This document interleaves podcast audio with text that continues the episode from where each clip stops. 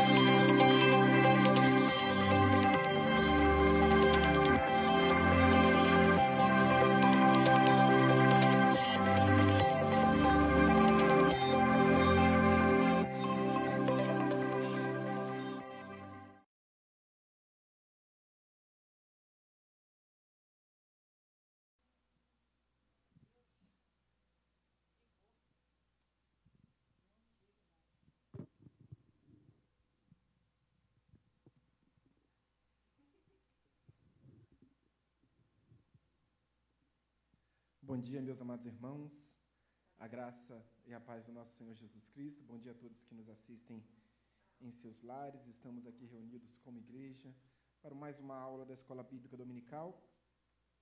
E como tudo que fazemos na casa de Deus se inicia com oração, se termina com oração, vamos fechar os nossos olhos, vamos orar a Deus, conversar com o Pai pedir que as suas bênçãos estejam sobre as nossas vidas e que, sobretudo, a sua presença esteja conosco. Senhor, meu Deus meu Pai, em nome de Jesus, oramos a Ti. Em nome de Jesus, Pai, anunciamos a Tua presença, anunciamos as boas novas do Teu Evangelho, Pai. Graças te damos por isso, Deus. Graças te damos porque, pela Tua destra fiel, o Senhor nos conduziu em paz e em segurança a este local, Deus. Aqui, Pai, o Senhor nos, nos, nos, reuniu para anunciar as boas novas. Este é o lugar, este é o local, Deus, onde o Senhor faz o teu ajuntamento para a pregação do teu evangelho, Deus. Graças te damos por isso. Alcança cada um que aqui está, mas alcança também todos que estão nos assistindo em, em seus lares, Deus. Diz a tua palavra que o teu Espírito Santo habita em nós, Deus então, portanto, ministra o teu Santo Espírito a todos aqueles que estão nos ouvindo e, e a todos aqueles que amamos, a todas aquelas pessoas que nos cercam, os nossos, familiares. Deus, essa é a nossa oração, que é feita em nome de Jesus. Amém e amém. Pois bem, hoje continuamos a nossa série de estudos, é, em verdade, a segunda aula sobre história da igreja. Então nós vamos, nós tivemos uma aula uh, inaugural, conceitual, uma aula de, de exposição do que nós veríamos, do que nós veremos em todo o curso acerca da história da igreja, o importante anunciar a questão dos apóstolos, qual é o período apostólico, quais são os escritos apostólicos, enfim. Uh, e com base nesses escritos apostólicos, ou seja, com base naquilo que foi revelado na palavra de Deus através da vida dos apóstolos, nós conheceremos a história da igreja. Vamos nos pautar, evidentemente, em grandes livros, em, em teólogos e biblistas, historiadores, sobretudo historiadores conceituados, mas, sobretudo, acima de todas as coisas, vamos nos conceituar na história escrita pelos apóstolos, ou seja, através do livro sagrado. Uh, nós vimos na aula passada uh, o momento, o tempo em que Cristo permaneceu conosco após a ressurreição. Cristo foi crucificado na Páscoa, permaneceu com a igreja durante 40 dias. Nós vimos que ele apareceu uh, para muitas pessoas, ele apareceu inicialmente para Miriam de Magdala ou, ou Maria de Madalena apareceu a, a, outra Maria, apareceu a outras mulheres, apareceu a Cleopas e, segundo os espíritas, a Tadeu. É, nós não entendemos dessa forma porque a Bíblia não relata isso. Mas apareceu a Clopas. Alguns dizem que Clopas seria é, tio de Jesus. Também não há uma comprovação bíblica, nem histórica. Há alguns indícios, mas são coisas, são pormenores um, apareceu a Pedro, inicialmente, e depois a todos os apóstolos. Depois apareceu mais uma vez no, no cenáculo, apareceu uh, na Galiléia. Aqueles que se encontravam ali uh, no cenáculo foram direcionados à Galiléia, porque a palavra de Deus diz que ele apareceria, ele estaria com eles na Galiléia, e foi lá na Galiléia que Jesus então realizou o milagre uh, da pesca maravilhosa é, já num período, num corpo ressurreto. Jesus caminha sobre as águas ali naquele momento é, especial, realiza ali o milagre da pesca maravilhosa. Ah, e esse momento da pesca maravilhosa foi já num corpo ressurreto. Jesus teve muitas experiências ali na Galileia, muitas experiências. Ah, o ministério de Jesus se concentrou na Galileia. Né? Os discípulos, com sua grande maioria, com exceção de Judas, todos eram galileus, todos eram da Galiléia. Então, muitas experiências foram vividas ali. Ah, o sermão da montanha, o sermão do monte, ali na Galiléia.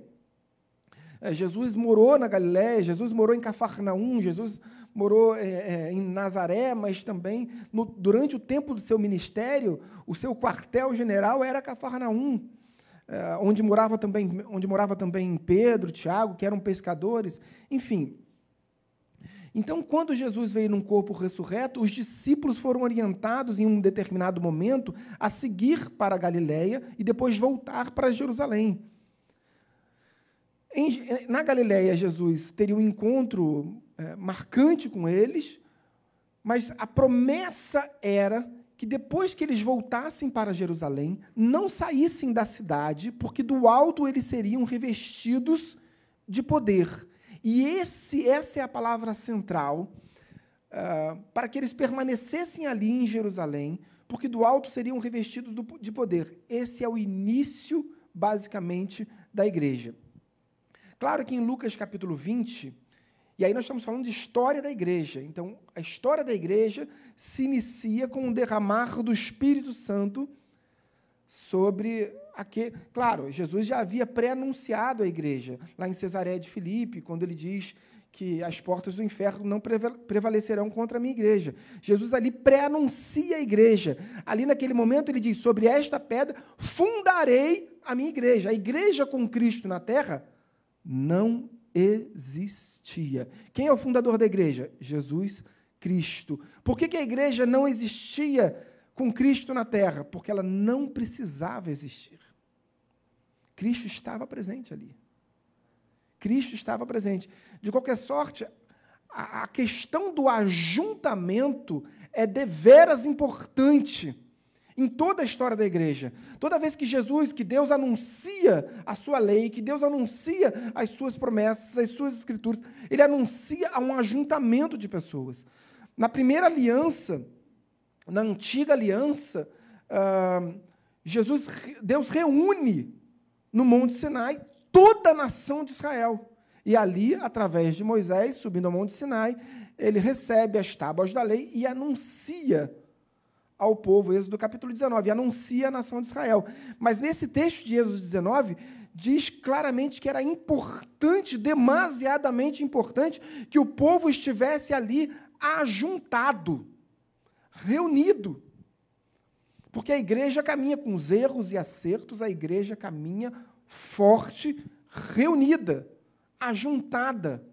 Não somos absolutamente nada separados, distanciados do fogo porque o fogo, diz Levítico capítulo 6, verso 13, ele no altar ele jamais se apagará. Mas é o fogo que está no altar. Então é preciso que a gente esteja no altar, o mais próximo possível do altar. Então, quando a promessa, antes de, da, da, da, descida do Espírito Santo, do batismo do Espírito Santo, de, de Atos capítulo 2, que nós tão bem conhecemos, Lucas capítulo 20 diz na última, e exatamente na última aparição de Jesus Cristo, aos 120 discípulos que estavam ali reunidos no cenáculo, ele diz: Paz seja convosco.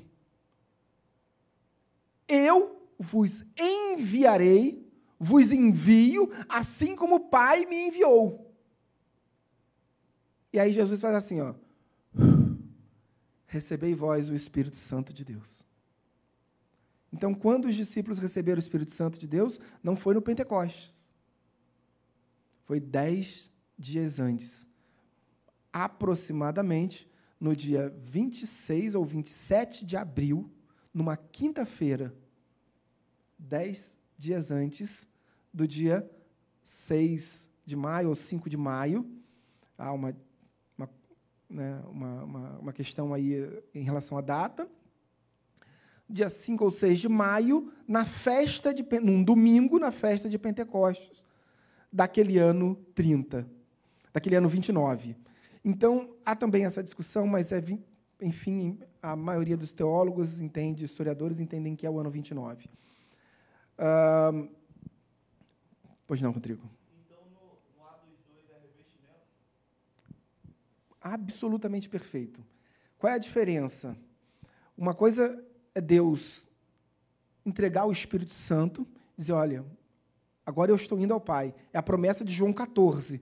Eu vou, mas vos deixarei um Espírito Consolador que vos trará a memória de tudo aquilo que eu já vos tenho dito. Jesus enche-nos. Ali é muito simbólico, porque, na verdade, toda a igreja recebeu. Tá? Jesus enche os discípulos com o Espírito Santo de Deus. O batismo com o Espírito Santo é exatamente o que o Rodrigo disse: revestimento de poder.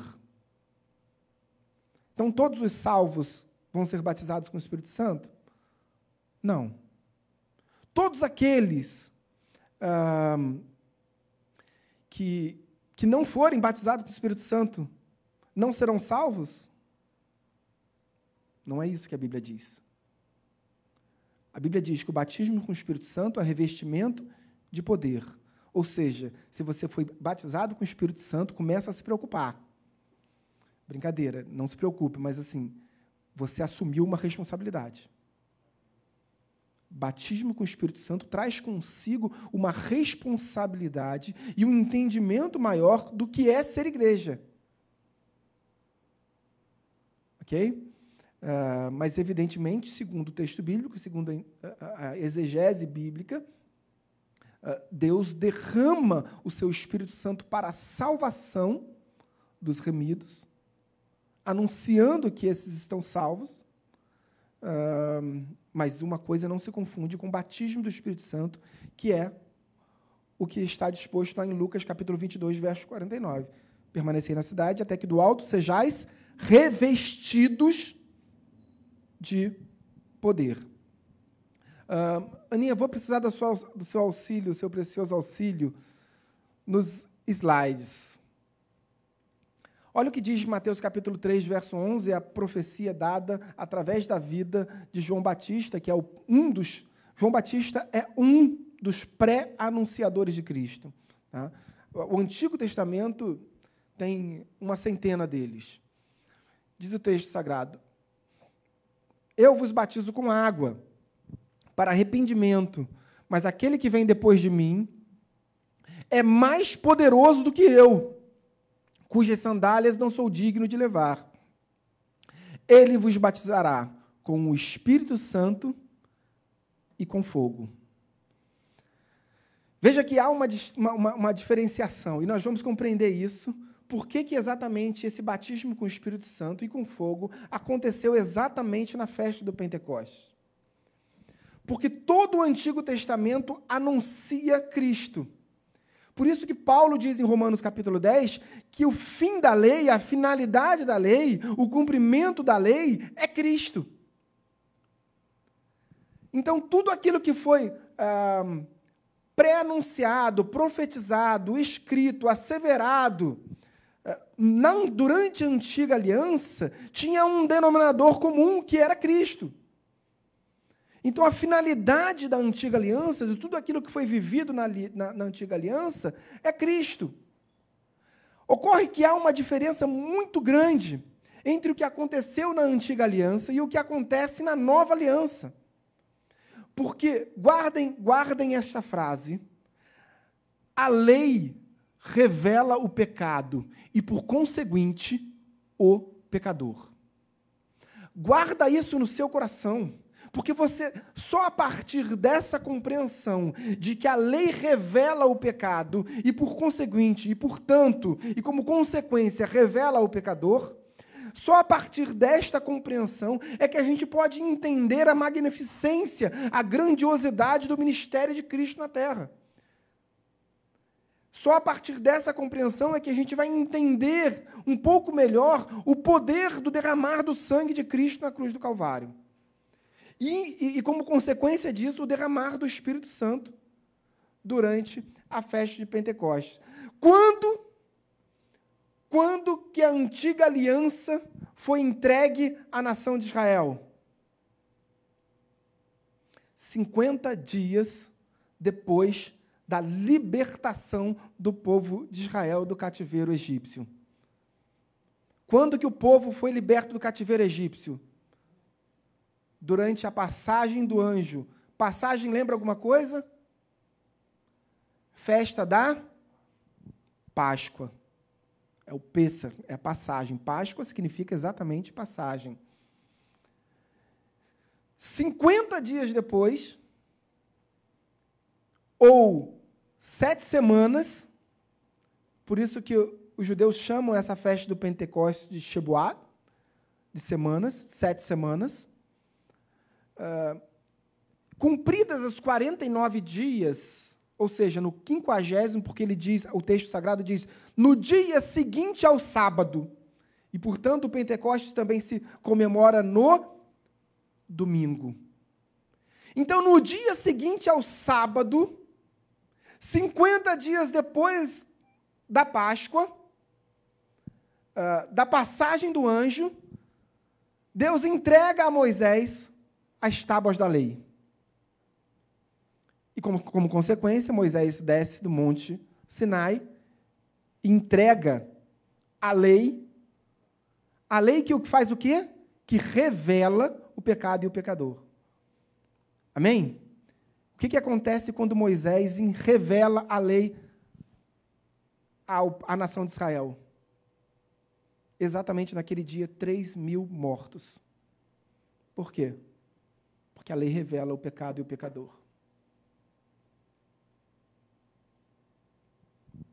O que, que acontece? Exatamente no mesmo dia em que o Espírito Santo desce sobre a igreja e batiza a igreja com fogo e com poder exatamente nesse mesmo dia, em Atos capítulo 2, 3 mil salvos. Consegue compreender a diferença entre o período da lei e o período da graça? A lei anuncia o pecado. A lei escancara o pecado. Tanto é que um dos discursos mais proeminentes do apóstolo Paulo, Romanos capítulo 10, uh, e Hebreus capítulo 12 também fala sobre isso. Hebreus capítulo 12, a gente, nós não temos a certeza de quem é o autor da Epístola dos Hebreus, mas em Hebreus capítulo 12, ele diz quando uh, uh, os judeus estavam recebendo aquela palavra lá no Sinai, era como um, um sonido de clangor de, de trombeta e, todo, e todos estavam absolutamente apavorados. À medida que Moisés anunciava a lei, eles ficavam apavorados. Por quê? Porque a lei anuncia e revela a morte e o pecador. É claro que é evidente que a lei também aponta para Cristo, e, portanto, a finalidade, o fim da lei é Cristo. Romanos capítulo 10. Mas é somente com Cristo, somente com o seu Espírito Santo, somente com o derramar do sangue de Cristo na cruz do Calvário, que é possível que em um só dia, no derramar do Espírito Santo, três mil vidas sejam salvas. Quando? Na festa do Pentecostes. Isso não são dados ah, de espiritualidade, enfim, são dados históricos. São textos históricos. Por quê? Vamos ao a próximo slide, Aninha, por gentileza. E aí eu vou responder essa, essa questão. A festa do Pentecostes ela foi instituída durante o Êxodo. 50 dias, como eu falei, o Shebuá, 40, é, sete semanas, 49 dias. Nesse período de 49 dias, o dia seguinte é o sábado, o quinquagésimo dia. Por que, naquele dia, a, a, a nação de Israel estava congregada em festa? Porque estava se lembrando da libertação e da presença de Deus, se anunciando a presença de Deus. Então, uh, fato é que se por um lado, veja, nós sabemos que os, que os judeus têm sete festas sagradas, sete festas importantes no calendário judaico. Mas somente três delas, os judeus são obrigados a se dirigir a Jerusalém. Eles comemoram em Jerusalém, em Sião, o monte do templo, que é a Shebuá, festa dos tabernáculos, a Pessa, da primeira, eh, para o nosso calendário, o calendário gregoriano. Né? Se nós olharmos é, pelo calendário judaico, a primeira festa que é comemorada é a festa dos tabernáculos. Para nós, segundo o nosso calendário, é, é a última. Nós até porque o, o, o, ano judaico começou há dois dias. A Rosh Hashanah, né, que é o ano novo judaico, é, começou exatamente há dois dias, na sexta-feira. Então, é, nós estamos agora, no ano judaico, no ano 5.781 anos. Aniversário de quem? Adão. Adão. Nós estamos no ano 5.781. Quando que os judeus come, com, começam a contagem? A partir da, da criação. Então, é claro que não é exatamente o aniversário de Adão, o aniversário de Adão é daqui a três dias. Porque uh, uh, Adão surgiu no sexto dia, foi criado no sexto dia. Então, 5.781 é o dia da criação, claro que os judeus têm essa compreensão de que a contagem dos seis dias uh, durara alguns bilhões de anos, né? segundo a ciência, 13,4 bilhões de anos. Eh, os judeus têm essa compreensão, mas eh, religiosamente se contabiliza ah, no calendário judaico. Hoje entramos há dois dias atrás no ano 5.781. Enfim, voltando, essa festa se estabelece a, a, a nação de Israel no Sinai. Mas é uma das festas que hoje a nação de Israel é obrigada a celebrar em Sião. Isso é muito, absolutamente incrível, queridos. É absolutamente incrível. Claro, por que, que tínhamos. Vamos ler o verso. Contareis para vós outros, desde o dia imediato ao sábado, desde o dia em que trouxerdes o molho da, da oferta movida, sete semanas inteiras serão até, ou seja, sete semanas inteiras, 49 dias. No dia seguinte ao sábado, a última semana, domingo, será a festa. Até ao dia imediato ao sétimo sábado. Contareis 50 dias, portanto. Então trareis nova oferta de manjares ao Senhor. Qual é a diferença? As pessoas dizem que essa é a festa da colheita. Esta não é a festa da colheita, é a festa da cega. A festa da cega é uma festa uh, que permite a colheita do trigo e da cevada, tão somente. Por isso, e como é que se faz a colheita da, da, do trigo e da cevada?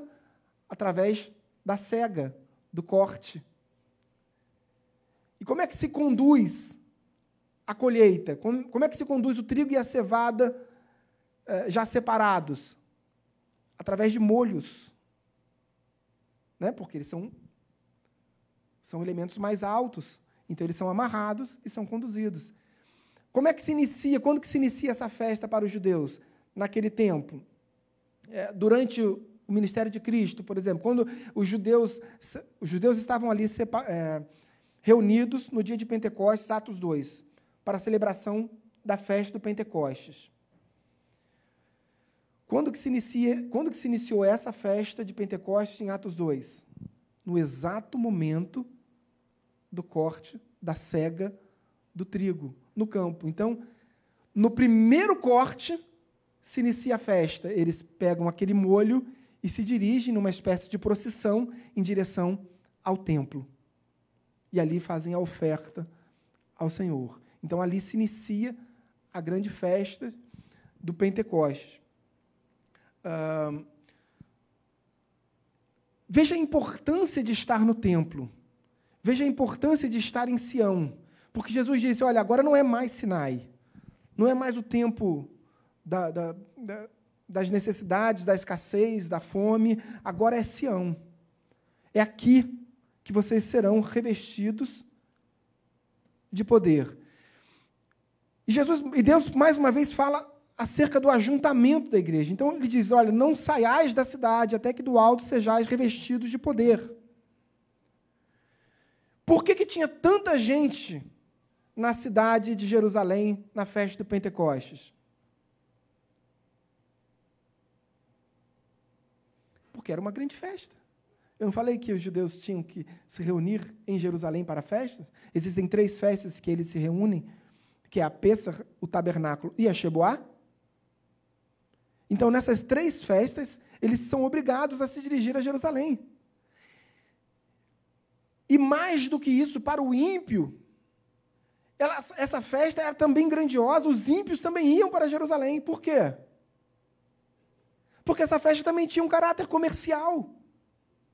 Jerusalém, vocês lembram da, da, da, do caminho do mar que, que Isaías fala, Isaías 9? Havia mares. É, uma rota comercial.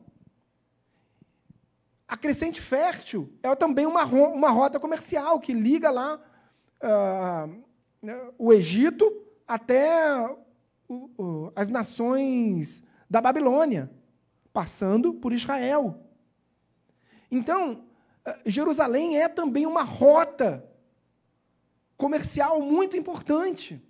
E se transformaram, inclusive, numa rota comercial justamente por causa dessas festas. Porque, do contrário, também seria mais fácil ir pelo caminho do mar, exclusivamente pelo caminho do mar, não subindo a Jerusalém, que era um caminho mais tortuoso. Mas as nações se reuniam ali em Jerusalém, os povos se reuniam em Jerusalém, porque aquela reunião também tinha um caráter comercial. Mas vejam, a Bíblia não diz que o Espírito Santo desceu somente sobre aqueles que estavam ali no cenáculo. Tanto é que quantas pessoas cabiam no cenáculo? Algo em torno de 120. Talvez um pouco mais. Se você olhar o cenáculo, cabe mais do que 120, mas a Bíblia diz que tinha ali reunido 120. Se você colocar mais, vai começar a ficar apertado. O cenáculo é uma área acho que talvez o dobro dessa igreja aqui, do, da parte de baixo do santuário. Então tinham 120 pessoas ali reunidas naquele local quando o Espírito Santo desceu. Mas a Bíblia diz que em toda Jerusalém havia judeus tementes a Deus. Passa o próximo slide, por gentileza. Ao cumprir-se o dia de Pentecostes, estavam todos reunidos no mesmo lugar. Que lugar é esse?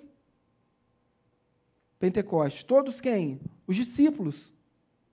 Os discípulos estavam ali reunidos naquele local. O Espírito Santo desceu inicialmente sobre quem? Sobre os discípulos, sobre, sobre aqueles a quem o Pai enviou. Mas o que aconteceu no, no, no Pentecostes que fez com que 3 mil pessoas recebessem o Espírito Santo de Deus. Se estavam somente 120 pessoas reunidas, porque era a capacidade do cenáculo, e o Espírito Santo desceu no cenáculo, e os discípulos estavam reunidos no cenáculo, como 3 mil pessoas. Próximo slide. De repente, reunidos no cenáculo, veio do céu um som. Era visível? Era um som. Inicialmente era um som, como de um vento impetuoso, assim, um vento muito forte. Eles entenderam que aquele vento, que aquele som veio do céu. Tinha um vento, estava ventando? A Bíblia não diz isso. A Bíblia diz que era um som como de um vento impetuoso. Mas não estava ventando. Mas eles entenderam que aqueles, aqueles que estavam ali reunidos entenderam que era o som de um vento impetuoso, que veio do céu. E aquele som de vento impetuoso, inicialmente o som do vento impetuoso, encheu toda a casa. Para muitos que alegam que o cenáculo não era uma casa,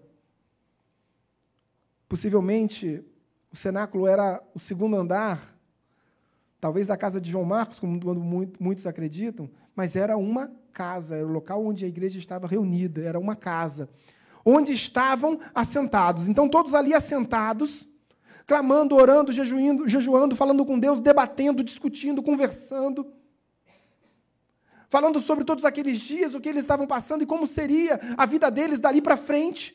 O que, que, eles fariam da vida deles? Muitos largaram seus empregos, estavam ali ah, ah, ah, como seguidores de alguém que morreu. e que foi assunto aos céus, ressuscitou e foi assunto aos céus, e agora? Se o Mestre for assunto aos céus, e agora? O que faremos nós? Talvez a conversa fosse essa, talvez eles estivessem debatendo sobre o futuro deles. Então eles ouvem aquele som que entra e invade aquele lugar. Próximo slide. E aparecem distribuídas entre eles línguas como de fogo, e pousou uma sobre cada um deles. Vejam, inicialmente era visível? Não. Agora é visível? Sim. Eles olham e veem como uma espécie de uma língua de fogo descendo, e, e, e eles enxergam o fogo, como se fosse um fogo, entrando e preenchendo cada um deles. Cada um daqueles 120 que ali estavam. Todos aqueles que estavam reunidos, não dava para precisar ser 120, quantas pessoas estavam exatamente. Mas todos aqueles que estavam exatamente naquele momento foram revestidos de poder. Próximo slide. Todos ficaram cheios do Espírito Santo e passaram a falar em outras línguas, segundo o Espírito lhes concedia que falassem. Então, três fases diferentes do Pentecostes. Ali, gente, a gente precisa compreender isso, porque ali é o, é, o, é o nascedouro, é o berço da igreja. O Espírito Santo desce como um vento, som de vento. João diz: o que é o vento? João capítulo 8, João capítulo 3, João capítulo 3, verso 8. assim é todo aquele que é nascido do Espírito. O vento sopra de onde quer, não sabes de onde vem, nem para onde vai. O vento é o o Espírito Santo, é o pneuma, é o Espírito Santo. Então, é o primeiro, o primeiro simbolismo do Pentecostes já, já apontava que o que estava acontecendo ali era o mover do Espírito Santo. O segundo símbolo era o fogo. Línguas como de fogo, que estava preenchendo a vida deles. E o fogo simboliza o quê? No caminho do Êxodo, o que, que era o fogo? O que, que simbolizava o fogo no caminho do Êxodo? A presença de Deus. O que, que simbolizava o fogo no alto do Sinai, na sarça ardente? No fogo que ardia, mas não se consumia? A presença de Deus. O que, que simbolizava o fogo no altar? Levítico capítulo 6, verso 13. A presença de Deus. Então, o fogo simboliza a presença de Deus. E juntamente com a presença de Deus, nós temos a consequência disso que são as manifestações do Espírito, que é o que acontece nessa terceira parte.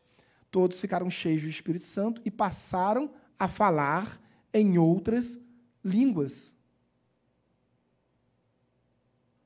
E todos começaram a ouvir cada um. Veja, há uma diferença entre xenoglosia e glossolalia. Glossolalia são línguas estranhas, que também é diferente de língua dos anjos. Nós precisaríamos de um estudo especificamente sobre isso que não é possível hoje. Mas uma coisa é língua, língua dos anjos, outra coisa são línguas, são glossolária, línguas estranhas, outra coisa são, ah, são línguas em outras línguas, outros idiomas. Perfeito, Rodrigo, obrigado. São línguas diferentes, mas que já, já existiam. Porque ali em Jerusalém, Atos capítulo 2, olha o que diz o texto. As pessoas começaram a ver aquela manifestação do Espírito Santo e disseram assim: E como os ouvimos falar, cada um em nossa própria língua materna? Olha a continuação. Somos partos, medos, elamitas, os naturais da Mesopotâmia, Judéia, Capadócia, Ponto, Ásia, Frígia, Panfilha, Egito, das regiões da Líbia, das imediações de Cirene e romanos que aqui residem povos judeus de todas essas nações. Ah, eram elemitas? Sim, elemitas judeus. Ah, eram partos? Sim, partos judeus. Ah, eram romanos? Romanos judeus. A Bíblia diz que esses judeus, ah, em sua grande maioria helenistas, ou seja, judeus que viviam no Império Romano, é, fruto de uma dominação anterior grega, e que a cultura grega havia se estabelecido. Então, muitos deles falavam grego. Mas judeus que estavam ali falavam aramaico. Então eram muitas línguas, muitas e muitas línguas diversas. Então, quando eles começaram, vejam, eles estavam cheios do Espírito Santo cheios, revestidos de poder, o que, que eles fizeram? Ficaram ali abraçados, orando, agradecendo a Deus. Deus, estamos cheios do Espírito Santo. Não. Imediatamente saíram do local onde eles estavam. Imediatamente eles foram para as ruas. Foram para as imediações, inicialmente para as imediações ali do, do, do cenáculo. Cenáculo que ficava aproximadamente numa linha reta, 400 metros, uma linha reta, tá? Se você olhar o mapa, uns 400 metros do monte do templo. Imediatamente, quando receberam revestidos de poder, olha a responsabilidade enquanto igreja. Revestidos de poder saíram. Igreja é o quê? Eclesia, chamados para fora. Então, revestidos de poder, saíram. E quando eles chegaram lá fora, o que, que as pessoas que estavam lá fora disseram? Como nós podemos ouvir eles falando em nossas, nossos idiomas? Sendo que eles são judeus e, e, e galileus e só falam aramaico, e cada um ouve aqui no seu próprio idioma. E aí alguns deles disseram: estão bêbados. E aí começa o grande discurso de Pedro e também dos demais apóstolos, porque a Bíblia diz: se levantou Pedro e os onze. Ou seja, naquele momento, não só Pedro começa a discursar, os onze. E aí Pedro tem um discurso muito enfático acerca do nosso Senhor Jesus Cristo. E aí, aqueles que começam a ouvir o discurso de Pedro, olham para Pedro e perguntam assim, e para os, e para os demais discípulos: olha a pergunta daqueles que estavam dizendo, ah, eles estão bêbados, depois da pregação de um homem ungido, cheio do Espírito Santo. O homem cheio do Espírito Santo, ele começa a pregar. Aquele que está ouvindo estava zombando um minuto antes. Quando Pedro termina de pregar, cinco minutos de pregação, cinco minutos, Aqueles homens, aquela multidão, olham para Pedro e para os demais discípulos e perguntam: Irmãos, irmãos, que devemos nós fazer? Irmãos. Aí vem a resposta de Pedro. Passa o próximo slide. Respondeu-lhes Pedro: Arrependei-vos e cada um de vós seja batizado em nome de Jesus Cristo para a remissão de vossos pecados e recebereis o dom do Espírito Santo de Deus. E ali, exatamente naquele momento, três mil pessoas foram salvas. Queridos, essas três mil pessoas foram batizadas com o Espírito Santo?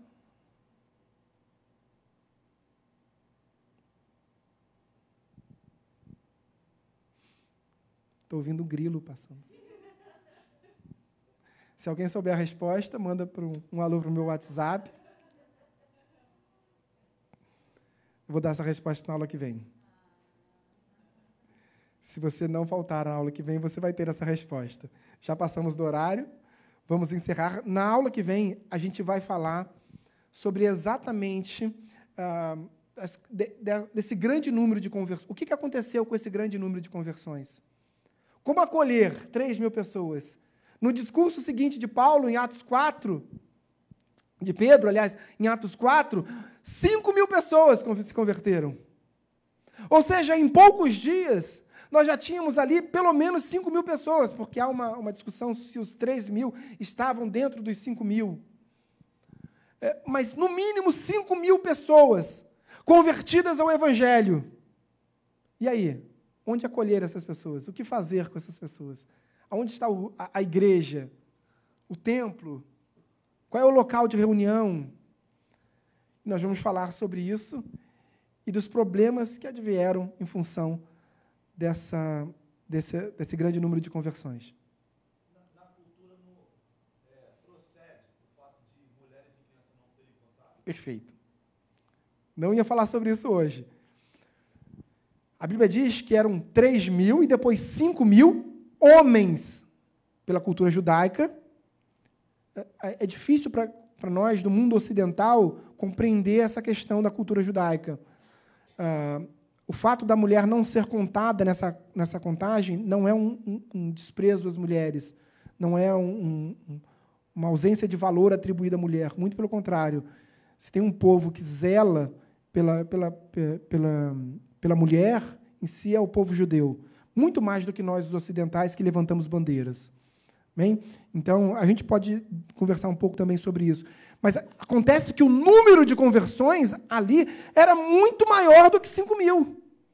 5 mil homens, fora mulheres e jovens. Ok? Uh, vamos fechar os nossos olhos, orar ao Senhor. Senhor, meu Deus, meu Pai, em nome de Jesus, graças te damos. Obrigado, ó Deus, pelos teus ensinamentos. Obrigado, ó Deus, porque o teu, o teu Santo Espírito nos direcionou uh, a tudo que foi ministrado nesta manhã. Obrigado, Deus, porque o teu evangelho, as tuas sacras escrituras foram lidas e anunciadas nesta, nesta manhã. Ser conosco, ser com o nosso pastor, ser com o pregador do evangelho, enche ele mais uma vez da tua unção, do teu, do teu Espírito Santo.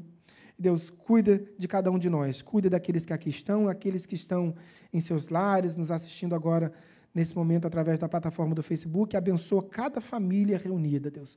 Oramos todos em nome de Jesus. Amém e amém. Deus abençoe a todos em nome de Jesus. Até daqui a pouco.